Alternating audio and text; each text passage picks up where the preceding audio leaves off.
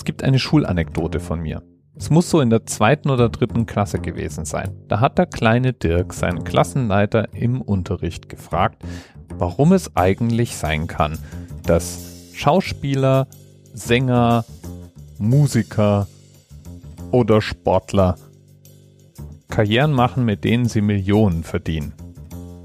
Und warum eigentlich im Umkehrschluss Menschen, die Berufen nachgehen, die nicht viele machen wollen, die aber unglaublich wichtig sind, damals habe ich mir zum Beispiel Müllmänner unter so einem Beruf vorgestellt, warum die nicht zu den Topverdienern gehören. Ich erinnere mich nicht genau daran, was mein Lehrer mir damals geantwortet hat. Ich erinnere mich aber noch daran, dass er es mir nicht erklären konnte und dass ich frustriert war von seiner Antwort. Inzwischen bin ich ein paar Jährchen älter. Inzwischen habe ich unter anderem auch mal ein Businessstudium hinter mich gebracht. Das heißt, inzwischen kann ich mir erklären, warum Müllmänner nicht zu den Topverdienern gehören. Aber wenn ich die Summen höre, die Top-Sportler oder Top-Athleten heimtragen, da fühle ich mich sofort wieder wie der kleine Zweitklässler Dirk und frage mich, wie kann denn das sein? So habe ich nämlich zum Beispiel festgestellt, als ich für die Anerzählt-Episode heute recherchiert habe, dass der Top-Athlet weltweit laut Forbes im Jahr 2015 Floyd Mayweather war. Und der hat nicht nur geschafft, dass er mal für einen Kampf einen neunstelligen Geldbetrag heimgetragen hat, also über 100 Millionen US-Dollar verdiente, sondern der hat letztes Jahr eben auch die Rangliste der Athleten angeführt mit einem Gesamtvermögen von 276 Millionen Euro.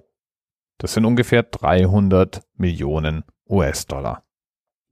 Auf Platz zwei fand sich dann sein Konkurrent, auch ein Boxer, und auf Platz drei war Cristiano Ronaldo. Der finanzielle Unterschied zwischen Floyd und Cristiano waren so knapp 250 Millionen. Zumindest letztes Jahr. Inzwischen sieht es ein bisschen besser aus. Cristiano Ronaldo hat so um die 88 Millionen US-Dollar Einkommen. Da geht dann schon mal was. Messi ist mit 81,4 auf Platz zwei inzwischen, weil die zwei Top-Boxer auch nicht mehr in der Liste geführt werden.